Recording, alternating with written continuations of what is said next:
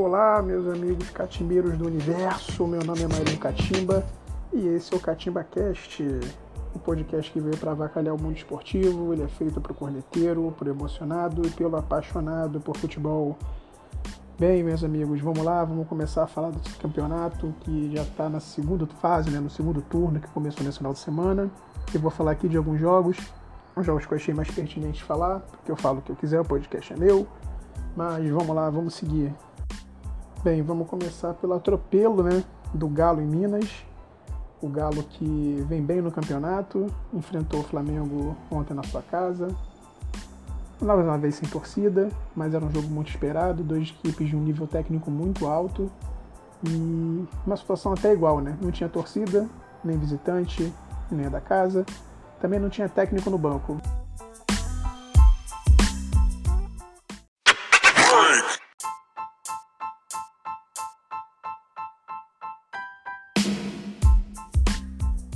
Flamengo entrou em campo mais uma vez com uma situação que ninguém entende porque o Domenech continua com isso, né? Que era a situação do Gustavo Henrique, né? Gustavo Henrique que vem falhando nos últimos jogos, falhas bizonhas que fizeram o Flamengo perder pontos importantes já no campeonato. Tudo dava a entender que ele ia entrar com o Tuller, que treinou muito bem durante a semana, mas na última hora ele acabou botando o Gustavo Henrique, ninguém entendeu. E isso não ia ser nada bom para o Flamengo que até começou o jogo bem, né? Com Everton Ribeiro, que deu um chute muito perigoso de fora da área, a bola passou muito perto, muita gente chegou a gritar gol, mas dava a entender com isso que o Flamengo ia fazer um jogo bom, um jogo equilibrado com o Galo, independente de quem ganhasse o jogo. Só que logo no tiro de meta o Galo saiu jogando, muito eficiente, por, por sinal, o Flamengo parecia que estava dormindo em campo e na bola das costas no Felipe Luiz, o Savarino cruzou o Sacha, que não fazia gol há muito tempo, se antecipou Gustavo Henrique, que mesmo com 3 metros de perna não conseguiu acompanhar, e ainda fez pior. Esticou a perna e fez o gol contra, dado até por ele, pelo juiz. É, já começou muito mal, isso com menos de 5 minutos de jogo. Um pouco depois, o Galo pegou outro contra-ataque, novamente nas costas Felipe Luiz, que ontem estava muito mal. Novamente o Savarino frisou a bola, ele levou a bola até o meio e tocou, na verdade, para o Keno.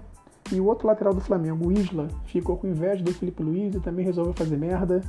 Deixou o Keno totalmente desmarcado, ainda foi para cima de qualquer jeito, tomou um drible seco e o Keno tocou numa bola assim, chapada e o Neneca, que vinha fazendo muitos milagres, também não conseguiu fazer mais um. 2 a 0 o Galo com menos de 10 minutos de jogo. A partir daí o jogo ficou tenso. A torcida na internet, nas redes sociais, já pedia fora dome. E o Galo malandro, a partir daí, tirou o pé do acelerador, conseguiu uma boa vantagem, né? E segurou a onda. O Flamengo ficou atacando, criou até algumas oportunidades ali, nada muito efetivo. A Everson não fez nenhuma defesa muito complicada, nada demais. E terminou o primeiro tempo 2 a 0 Galo. No intervalo, o Thiago Maia deu entrevista para Globo, para Premier, na verdade, né, na saída do campo, falando que todo mundo já tinha percebido que o time entrou em campo dormindo. E isso estava claro. E alguns jogadores realmente pareciam estar totalmente desconexos com o jogo, mas no segundo tempo todo mundo tinha esperança deles melhorarem pelo menos o desempenho, a vontade. E até enganou muita gente nesse início. O Flamengo fez algumas jogadas ali boas, tem bons jogadores e variavelmente vai conseguir fazer alguma coisa. Depois de um cruzamento para a área do lado esquerdo, o Pedro fez uma, deu uma cabeçada muito boa, o Everson fez uma defesa excelente e no rebote a bola caiu no pé do Bruno Henrique, que foi mais rápido que a defesa só que ele conseguiu de forma bizonha botar a bola no travessão com o Everson caído. Perdeu a chance de diminuir logo de cara. O Bruno Henrique está muito mal. Ele não consegue mais ser o mesmo jogador, ele não consegue passar por ninguém, ele não chega mais na linha de fundo, ele não cria mais quase nada no jogo e tem perdido bolas assim incríveis. A torcida do Flamengo tá louca com ele. Não tanto quanto tá com o Vitinho, com o Gustavo Henrique, com alguns outros jogadores, mas é impressionante como um cara que fez o ano passado que ele fez, esse ano parece que é outro jogador. Parece que ele foi sequestrado, de repente o pessoal que joga lá o Among Us deve ter falado que ele é algum impostor ali. Porque é muito diferente o nível técnico que ele apresenta esse ano que ele apresentou no ano passado. E não vem de nenhuma lesão grave, pelo menos nada muito sério como aquela que ele teve no Santos uns anos atrás. Depois disso, o Flamengo continua apertando, continua tentando. Everton Ribeiro não estava nos seus melhores dias, criou algumas jogadas. No primeiro tempo, ele deu um bom toque para o Thiago Maia, mas não estava sendo brilhante aquele Everton Ribeiro que todo mundo estava acostumado a ver. Mas fez uma boa jogada com o Isla pela direita, que cruzou na cabeça do Pedro, que deu uma cabeçada quase que queima-roupa, mas o Everson mais uma vez fez uma boa defesa. E, na minha opinião, foram as duas melhores jogadas que o Flamengo criou. Teve algumas outras oportunidades, mas nada muito incisivo. Depois disso, o Galo em dois contra-ataques muito rápidos, duas jogadas até meio que parecidas, em falhas da defesa do Flamengo novamente, que parecia estar grudada no chão, enraizada no chão, não conseguiu alcançar novamente a velocidade dos jogadores do Atlético, que fez mais dois gols, matou o jogo. O Sampaoli, da arquibancada, visivelmente com o telefone passando instruções do que não pode, mas, irmão, vai falar o que depois de 4 a 0 Fez é, suas substituições que podia, mexeu em várias partes do time, mas apenas para manter o ritmo. Tirou os jogadores que estavam mais cansados ou que não estavam mais conseguindo exercer a função tática dele.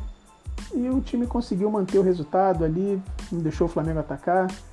O auxiliar do Flamengo, Domenech Torran, apesar de estar no campo, vendo tudo de perto, fez substituições que ele continua fazendo. Felipe Luiz saiu sentindo uma dor na coxa esquerda. Foi reavaliado hoje, mas ainda não, até esse momento eu não vi nenhuma notícia de que ele vai ser vetado para o jogo de quarta-feira. Entrou o René, que eu particularmente acho um jogador bom, bom para médio, mediano, mas também, coitado, não fez muita coisa. Outros jogadores, Michael, corre, corre, corre, cisca, cisca, cisca, e não cria nada. Também não é culpa dele. O Vitinho dessa vez não entrou, que era o queridinho do Domi, de um tempo para cá passou a não jogar. O Lincoln entrou e coitado também não resolveu muita coisa. Enfim, o jogo terminou 4 a 0 Galo. Muita chateação, torcida do Flamengo nas redes sociais muito irritada. E as notícias que vêm, que vieram ontem, exatamente pelas redes sociais, era de que havia tido uma confusão no vestiário do Flamengo, notícia até de que que o pau torou, que a porrada cantou, que o Gabigol teria posto o dedo na cara do Domenech, que não gostou, a comissão técnica se meteu, teria dado uma confusão. Hoje já são notícias de que tudo isso era mentira, era talvez até a torcida é, adversária criando fake news para poder tumultuar mais o ambiente. De fato, o clima não estava bom, a transmissão da Flá TV foi cortada depois saiu uma nota dizendo que o link caiu, mas demorou quase duas horas para retomar e quando retomou, o Domenech com a cara de abatido deu uma entrevista coletiva rápida, nada muito longo. Mais uma vez, a sua entrevista foi algo muito vago, totalmente desconexo com a realidade, mostra que ele pensa muito diferente e que não entendeu o que é o futebol brasileiro. Ele foi, chegou a ser perguntado se permanecia no cargo, ele falou que sim, também o cara não é idiota, a multa dele, pelo que dizem, é de 4 milhões de euros, ele ia pedir para sair e deixar esse dinheiro para trás. Hoje pela manhã, o time voltou, na verdade, de madrugada. Hoje de manhã houve treinamento na Gávea, aquele treinamentozinho fraco, e ele mesmo foi para campo para para musculação e para treino de campo, treino fraco, nada muito mais, até porque é o normal, o regenerativo dos jogadores que, que jogaram ontem. Só que agora à tarde a notícia que saiu oficial do Flamengo é que Domenech Torran, o auxiliar que comandava o time do Flamengo, foi demitido, não é mais treinador, meteu o pé, vazou. A torcida comemorou muito a saída dele. Gente nervosa, gente que entende que na culpa não era dele. Mas enfim, hoje Domenech não é mais treinador do Flamengo, ele e sua comissão foram demitidos, ainda não saiu informação se o Flamengo fez um acordo ou se o Flamengo vai pagar a multa mas a torcida está feliz agora. À noite, a Gávea chegou a ser pichada e os jogadores, quando voltaram para o Rio, tiveram que enfrentar alguns torcedores no, no aeroporto que reclamaram muito das últimas atuações. Foram oito gols em dois jogos, quatro para o São Paulo, quatro para o Galo, é apenas um gol feito. É a segunda pior defesa, só perde para o Goiás, que é o último colocado da competição. Independente, realmente, muitos jogadores jogando muito abaixo do que poderiam jogar, mas o sistema defensivo do Dome é muito fraco, é muito exposto, as laterais não têm cobertura, o Gustavo Henrique é lento, o Natan é um garoto, ou seja, nos últimos dois jogos não jogou tão bem, mas a culpa não é dele. O Neneca que vinha salvando o time nesses últimos dois jogos não teve culpa e não conseguiu fazer nenhum milagre. Ainda fez alguma outra defesa, mas realmente o nível que a zaga está jogando, nem Júlio César ou Gilmar Rinaldi ou qualquer outro conseguiriam pegar. É muito complicado para um goleiro, ainda mais um goleiro novo e um zagueiro novo também, que é o caso do Natan, segurar a peteca sozinho, a responsabilidade não é deles. Mas a realidade é que hoje o Flamengo não tem mais treinador. O Flamengo já anunciou que o auxiliar, perdão, que o treinador da divisão de base vai assumir o jogo para quarta-feira, já dá o treino amanhã. E no Flamengo já se fala em dois nomes. Kudê, do Inter, que apesar de ser líder do campeonato, ser um time que está brigando e provavelmente, mesmo que não ganhe competição, estaria ali entre os quatro primeiros. Duvido que aconteceria algum fato novo que tiraria o Inter dessas quatro primeiras posições da Libertadores. Pediu demissão depois do jogo de ontem, empatou com o Curitiba, um jogo merda, um jogo fraco. E não por causa do jogo, mas a, a diretoria do Inter deu uma entrevista coletiva hoje, de modo virtual, onde eles informaram que no vestiário o Cudê pediu demissão, alegou algumas coisas que a diretoria não entendeu e que hoje saiu informação que o Cudê teria recebido uma proposta do Celta de Vigo. Vai treinar o time espanhol, ainda não assinou, mas é essas informações que vêm até da Argentina. Como não está assinado, muita gente também especula o nome dele no Flamengo, mas o principal nome que a diretoria parece trabalhar é Rogério Ceni por ser uma situação mais fácil. O Rogério parece até que já sinalizou positivamente para o Flamengo, que pediu apenas que o Flamengo negocie uma saída tranquila junto à Fortaleza. Ano passado, quando ele saiu do Fortaleza para assumir o Cruzeiro, foi uma coisa meio que na marra. É, a torcida do, do, do, Fortaleza não gostou disso.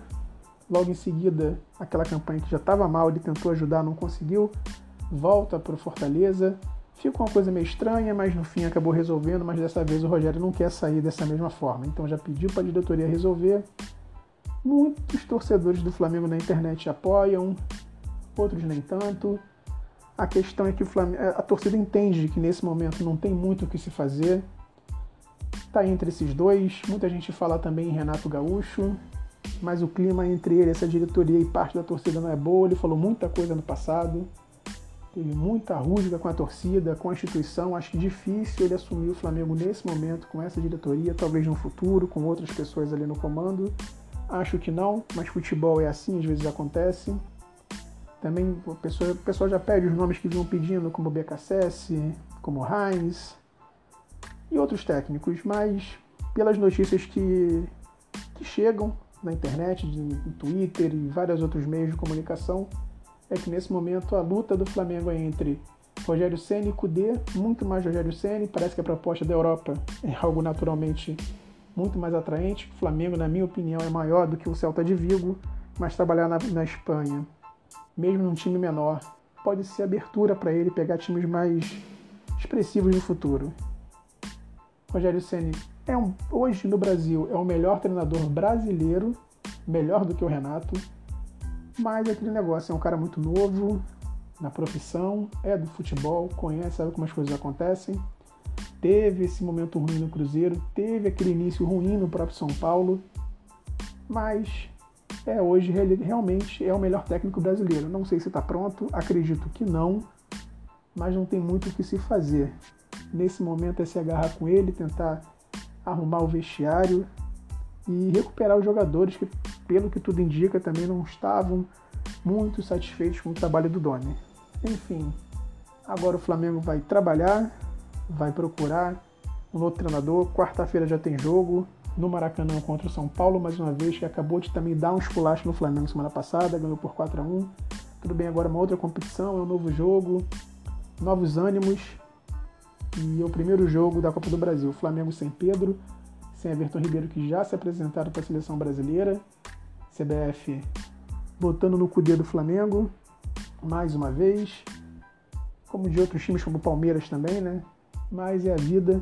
O Flamengo agora vai ter que jogar esse jogo com ou sem técnico, com ou sem auxiliar técnico no banco. E vamos ver o que acontece. Outro jogo ontem que foi um jogo muito interessante da rodada, em função do que aconteceu entre Flamengo e Galo, foi Fluminense e Grêmio no Maracanã. Se o Fluminense vencesse, assumia a terceira posição, ou seja, botava o Flamengo para baixo, passava o grande rival, um time que tem um investimento muito menor e que tem feito grandes, conquistado né, grandes resultados. Não, não tem feito grandes jogos, bem dizer. Na verdade, se for ver, foram poucos jogos realmente bem jogados, mas o que importa é resultado. É um time que tem um investimento baixo, um elenco muito reduzido, até um pouco envelhecido, mas enfrentou o Grêmio do Renato, que não é bobo.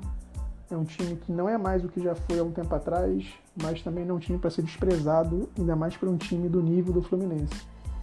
O Grêmio conseguiu fazer 1 a 0 com o PP ainda no primeiro tempo e o jogo foi muito fraco. Foi isso aí. 1 a 0 o Grêmio acabou. A coisa mais interessante do jogo foi uma briga do lado de fora, uma discussão entre o Fred e o Renato Gaúcho, treinador do Grêmio.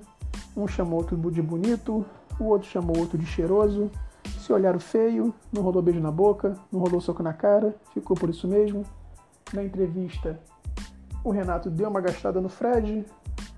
Na, nas redes sociais, a torcida ficou de um lado, a torcida do Fluminense defendendo o Fred, da torcida do Grêmio defendendo o Renato. Eu não vi sangue, não defendo violência, mas pelo menos eles tinham que ter feito alguma coisa, ficou só na discussão. Coisa de criança, coisa de moleque, coisa de molezinha. E acabou que o Grêmio ganhou, o Fluminense continua bem colocado, o Grêmio melhorou sua classificação. Hoje o Grêmio está a 8 pontos do Inter, que é o líder, ou seja, no início do segundo turno ainda. Tudo muito aberto. Apesar de eu achar que o Grêmio nem o Fluminense chegam lá em cima, mas chance tem. E futebol é uma caixinha de surpresa. Vamos ver o que acontece mais pra frente. Outro jogo que foi interessante foi o jogo da televisão. O Palmeiras enfrentou o Vasco em São Januário. Jogo merda da rodada, um jogo ridículo. Palmeiras, você tem a desculpa de que está recebendo um novo treinador agora, o português, que eu sinceramente não lembro o nome, e não importa. Não tinha muito que o cara fazia em pouco tempo de trabalho. Ele mesmo deu uma entrevista falando que o futebol que ele entende e que ele gosta de botar no seu clube só deve ser feito ano que vem. Que agora ele vai fazer o possível para o time entrar e jogar bem, mas que não é o esquema dele, que não vai muito dele. Ele vai fazer basicamente o que estava sendo feito. Se for o que o Luxemburgo estava fazendo, merda. Se for o que o auxiliar fez, menos merda. Vamos ver. Notícia do jogo foi um gol de pênalti, na verdade o rebote do pênalti, o Zé Adriano bateu, perdeu, bateu mal pra caralho. O goleiro do Vasco pegou, só que no rebote o próprio Luiz Adriano foi lá e fez. O Vasco tentou de forma trabalhada ainda empatar o jogo, mas sem muita credibilidade. Thales Magno parece criança jogando contra adulto, é impressionante, um garoto que chamava muita atenção na divisão de base. Quando subiu, fez algum alvoroço, depois teve uma lesão e não voltou mais como antes. É impressionante. A torcida esperava muito dele, o clube queria vender e ganhar um dinheiro, mas pelo visto não vai rolar. Outra notícia do jogo foi o lutador de MMA Felipe Melo, que no primeiro tempo deu uma chave de braço digna realmente de UFC. O juiz entendendo que ele é lutador de UFC, não expulsou o lutador, o jogador, perdão, lutador, jogador, não sei, parece lutador, mas diz que é jogador. Não expulsou, ficou por isso mesmo, achou engraçado. Só que aí no final do jogo aqui se faz, aqui se paga. O jogador do Vasco que entendeu que ele joga sobre as regras do MMA, foi lá, catou o tornozelo dele, deu uma chave de cotovelo, de costas na perna dele. Pelo que dá a entender nos, nos exames feitos hoje em São Paulo, ele teria fraturado o tornozelo e não joga mais esse ano. É, meu irmão, não desejo mal para ninguém, mas aqui se faz é que se paga. Com mal você planta, o mal você recebe. Fazer o quê? Felipe Melo, que é um cara que gosta de bater em Uruguai com responsabilidade, que gosta de bater em jogador mais fraco, acabou se machucando paciência. Acho que o Palmeiras ganha sem ele, apesar de ser um líder em campo, é um jogador muito lento por causa da idade. O Palmeiras tem alguns jogadores jovens no seu elenco que são volantes que podem dar uma cadência melhor para o time. Vamos ver o que acontece nas cenas dos próximos capítulos.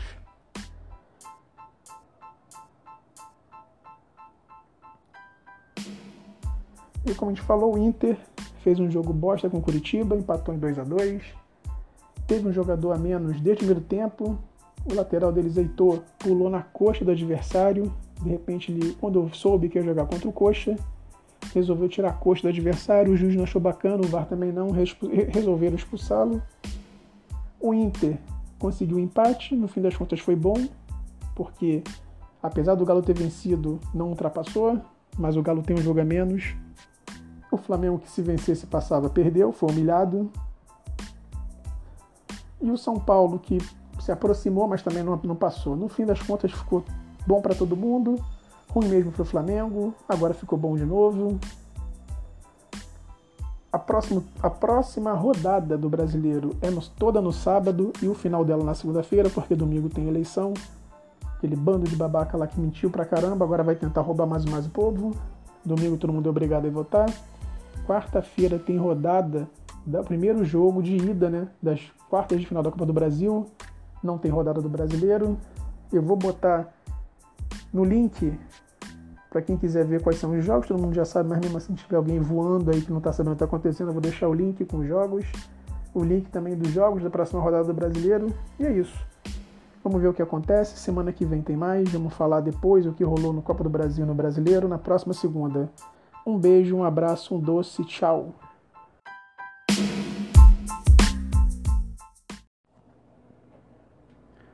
Olá, meus amigos catimbeiros de todo o Brasil. Eu sou o Marinho, esse é o CatibaCast, o podcast de avacalhação máxima do futebol moderno. Hoje eu vou falar sobre os jogos né, dos times cariocas na 21 rodada do Campeonato Brasileiro. Vamos falar tudo o que aconteceu nos quatro times do Rio, depois da abertura. Acabou agora há pouco a 21 rodada do Campeonato Brasileiro, né, com, onde quase todos os jogos aconteceram no sábado, e os dois últimos aconteceram na segunda-feira. No domingo a gente não teve jogo em função das eleições municipais. Eleição municipal que, para quem não sabe, é aquele momento onde o cidadão exerce seu direito democrático protegido por lei para escolher o pilantra que vai enriquecer ilicitamente e tornar sua vida uma bosta pelos próximos quatro anos. Bem, mas como eu não sou carniça de pela saco, isso aqui não é podcast político, a gente vai falar o que interessa, né? Que é o nosso velho e bom esporte bretão, onde todos são honestos, não existe injustiça e todo mundo convive bem em harmonia. Bem, o primeiro jogo que eu vou falar agora é o jogo que aconteceu no sábado, Sport Vasco, que se bateram de frente na Ilha do Retiro. De um lado a gente tinha o Sport, campeão da segunda divisão de 87, que vinha de uma sequência muito boa, né? Três jogos sem tomar gols e três vitórias seguidas na Série A. De outro lado a gente tinha o Cruz Maltino, que vinha de nove jogos sem vencer no campeonato, vive um momento difícil no clube por função das suas eleições conturbadas mais uma vez onde a gente ainda não sabe quem é o vencedor, quem vai ser o presidente do Vasco. Uma coisa muito complicada. Dizem até que possa ser que tenha uma terceira eleição que não foi confirmada, mas enfim, as coisas não estão boas para o time do Vasco. E você olhando nesse cenário, né, o que você pensa? O Vasco tinha tudo para tomar mais uma piaba, certo? Achou errado, otário. Contra tudo e contra todos, o Vascão da Gama saiu do Sasgo e ainda acabou com a seca do seu homem-gol o seu Romário sem grife, o argentino Germancano, que não marcava desde setembro, acho que, se não me engano, desde o dia 13.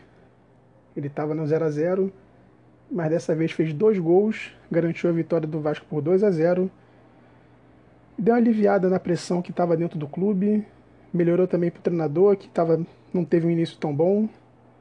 Na próxima rodada, o Sport recebe Atlético Goianiense às 8 horas da noite no dia 23, pela 22ª rodada do Campeonato Brasileiro.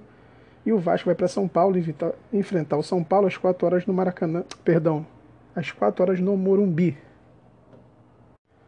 Outro jogo dos times cariocas foi o Fluminense, que foi até São Paulo enfrentar o Palmeiras. Palmeiras, né, por sua vez, que superou 12 desfalques e conseguiu cortar as asinhas do Fluminense, que estava sonhando em chegar nos primeiros colocados. O Verdão com a vitória subiu na tabela, ultrapassou o próprio Fluminense e agora se confirma né, no grupo dos seis primeiros e a torcida volta até a sonhar com o título, que realmente agora ficou um pouco mais viável, pois o time vem apresentando um bom futebol. O jogo foi equilibrado, Rafael Veiga fez a diferença para o Palmeiras, que claramente passa a sentir mais o dedo do treinador português Abel Ferreira, que manteve 100% de aproveitamento na sua seu novo treinador, né? Antes do jogo começar, o Fluminense teve uma perda significativa também, né? O seu centroavante Fred Kruger, o terror das criancinhas, e das, das zagas adversárias, torceu o tornozelo no aquecimento. Felipe Cardoso entrou no seu lugar. O Fluminense ainda teve um pouco mais de bola no pé, só que não fez um bom jogo mesmo assim. O tricolor da Laranjeiras não teve velocidade no ataque nem infiltração e com isso não arrumou nada contra a zaga do Verdão. Que mesmo com tantos desfalques e com muita dificuldade de transição na bola que vinha dando certo nos jogos com seu treinador português, estava tendo um pouco de dificuldade. Mas no segundo tempo teve um jogo melhor do seu lado. O Fluminense teve algumas finalizações, até um pouco mais do que o Palmeiras. Teve um gol bem anulado, o gol do Lucas Claro, né? Um gol impedido, foi bem anulado. Mas no fim de tudo, o garoto de ouro, né, do, do Verdão, Rafael Veiga, fez dois gols, o Palmeiras acabou vencendo o jogo.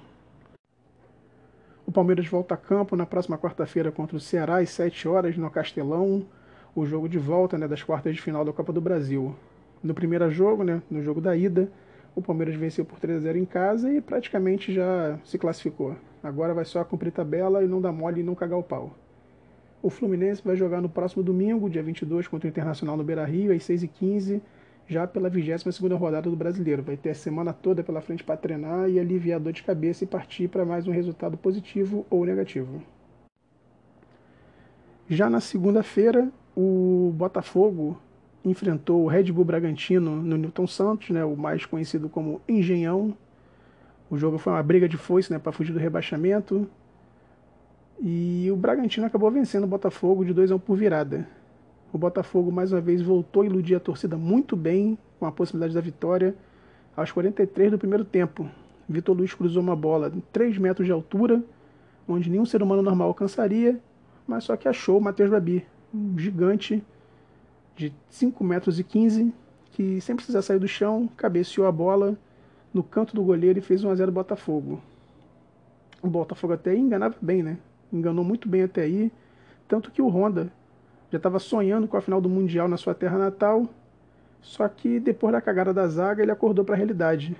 Ele teve que ver o empate né, do Bragantino com o Ítalo, que recebeu da entrada da área e deixou a marcação do Botafogo toda caída no chão e com tudo de cara de bosta, igual o Toff com a Terra Infinita, quando cagou o pau e não cortou o braço do Thanos, ainda ficou olhando para ele estalar o dedo com a manobra do infinito na mão. No segundo tempo, a zaga do Botafogo parece que ainda estava chateada, né, de cabeça quente com o que aconteceu, estava atormentado com o que aconteceu no final do primeiro tempo, quando fez 1 a 0 e cedeu o empate em seguida. Achou que era vôlei que estava jogando em campo. E Vitor Luiz, que fez o cruzamento do primeiro gol, botou a mão duas vezes dentro da área. E o VAR, de repente, por ter sido duas vezes, teve que ser revisado duas vezes. E o juiz acabou marcando um pênalti para o Red Bull. Claudinho bateu no meio, garantiu a vitória. E com isso o Bragantino ganhou asas e saiu um pouquinho da zona de rebaixamento, colocando o Botafogo lá dentro com certeza, deixando tudo ruim para o time de General Severiano. Na próxima rodada, o Red Bull Bragantino vai entrar em campo novamente na sexta-feira contra o Bahia, no seu próprio estádio. E o Botafogo enfrenta o Fortaleza também no Newton Santos no domingo. Para fechar os jogos dos times cariocas, novamente no sábado, Flamengo e Atlético Goianiense fizeram um jogo tenso, muito tenso e muito agoniante, tão tenso e agoniante quanto a expectativa da explosão de Nameku Zeidin em Dragon Ball Z. O Atlético tentou marcar forte a saída de bola do Flamengo no início do jogo, imitando né, o que o Internacional e o Galo fizeram, e que mostrou uma deficiência do time da Gávea né, na saída de bola, que deu certo por um tempo, o Flamengo realmente teve dificuldade para sair jogando, e mesmo assim teve um pouco mais da posse de bola, mas não transformou isso em muitas chances claras de gol. O Flamengo teve muito, muito jogo. Um jogo foi um jogo ruim, comparação com o jogo da estreia contra o São Paulo, o jogo de estreia do Rogério Ceni, onde o time fez um primeiro tempo incrível, dessa vez não repetiu. Realmente um, jogo diferente, ninguém entendeu nada, até pela escalação, né? Ele entrou no outro jogo ele entrou com Michael e Vitinho pela direita, Vitinho que jogou muito naquele jogo. Dessa vez começou pela esquerda e botou o Thiago Maia aberto na direita, que ninguém entendeu e não deu muito resultado. Mas mesmo assim, mesmo com toda a dificuldade, no final do primeiro tempo o Flamengo conseguiu fazer 1 a 0. O Bruno Henrique recebeu um passe muito bonito do Thiago Maia, que enfiou uma bola pelo meio da zaga. O BH correu, chegou na frente do zagueiro e bateu muito bem. Fez um gol a lá Bruno Henrique, só que os 2019, não esse de 2020. E aí deixou o Flamengo na vantagem no finalzinho do primeiro tempo. Com o gol, o Flamengo voltou mais tranquilo para o segundo tempo, né? Todo mundo achando que era só manter o resultado, talvez fazer mais um ou dois e até devolver o placar do primeiro jogo da ida. Só que em vez disso, aos 13 minutos do segundo tempo, para terror da torcida rubro-negra, as sete pragas do Egito foram novamente enviadas só para infernizar a defesa flamenguista, que viu Chico, Chico, não sei que Chico, o Chico, tirar o Léo Pereira para nada, rolou para o Zé Roberto que empatou o jogo. A partir daí, Rogério Ceni tentou recuperar o time, não deixou o moral cair, fez algumas alterações, tirou o Léo Pereira, botou mais atacante no time, botou Michael, botou a Rascaeta, que estava no banco, que ainda está voltando de lesão, ainda não está 100%. E aí quase deu certo. Os 45 do segundo tempo, próximo aos 45, ali um pouquinho antes, o Vitinho, que tinha feito até um primeiro tempo razoável, voltou a dormir no campo, como todo mundo sabe, e aí acordou, percebeu que estava em campo, que tinha que fazer alguma coisa, fez uma boa jogada, deu um bom passe para o Arrascaeta, que deixou o Lincoln sozinho na pequena área, sem marcação, sem goleiro, só para fazer o gol e correr para o abraço e comemorar com a torcida, mesmo que não estava no estádio. Só que tem uma coisa, ninguém contou com um detalhe. David, ex-atacante do clube, aquele. Você sabe quem é o David? Estava vendo o jogo pela televisão. Na hora que ele viu aquela bola, ele lembrou do lance dele contra o Vasco em 2011 e foi uma emoção tão forte que ele dominou a mente do Lincoln por uma fração de segundos. E essa junção de mentes fez o Lincoln pensar que era o David. E ele, incrivelmente, mesmo sem goleiro, mesmo sem marcação, de frente para o gol, na pequena área, perdeu o gol.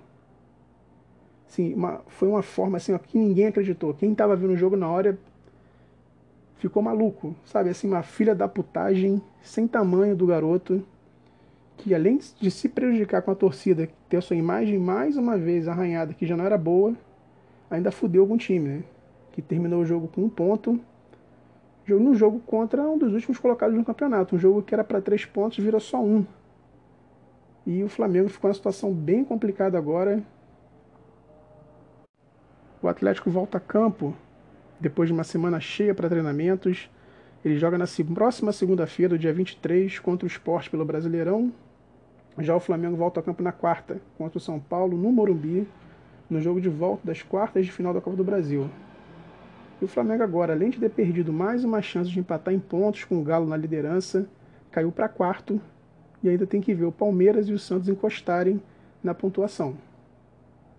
E para piorar ainda a situação, já falando do jogo de quarta-feira, Thiago Maia saiu machucado no segundo tempo e exames preliminares já hoje na segunda-feira indicaram que ele pode ter se machucado muito gravemente e só deve voltar a jogar na próxima temporada próxima temporada de 2021 e não jogos atrasados por causa da pandemia esse ano, que vão terminar no ano que vem. Thiago Maia talvez não termine nem o Brasileiro, nem Libertadores e nenhum campeonato. Talvez, ainda vai ser confirmado, só volte a jogar pelo Carioca do ano que vem. É uma situação muito complicada. Além dele, o Gabigol também foi substituído e sentiu dor. Uma imagem da televisão mostrou ele reclamando de dor na coxa quando ele estava no banco. E o seu sombra, né?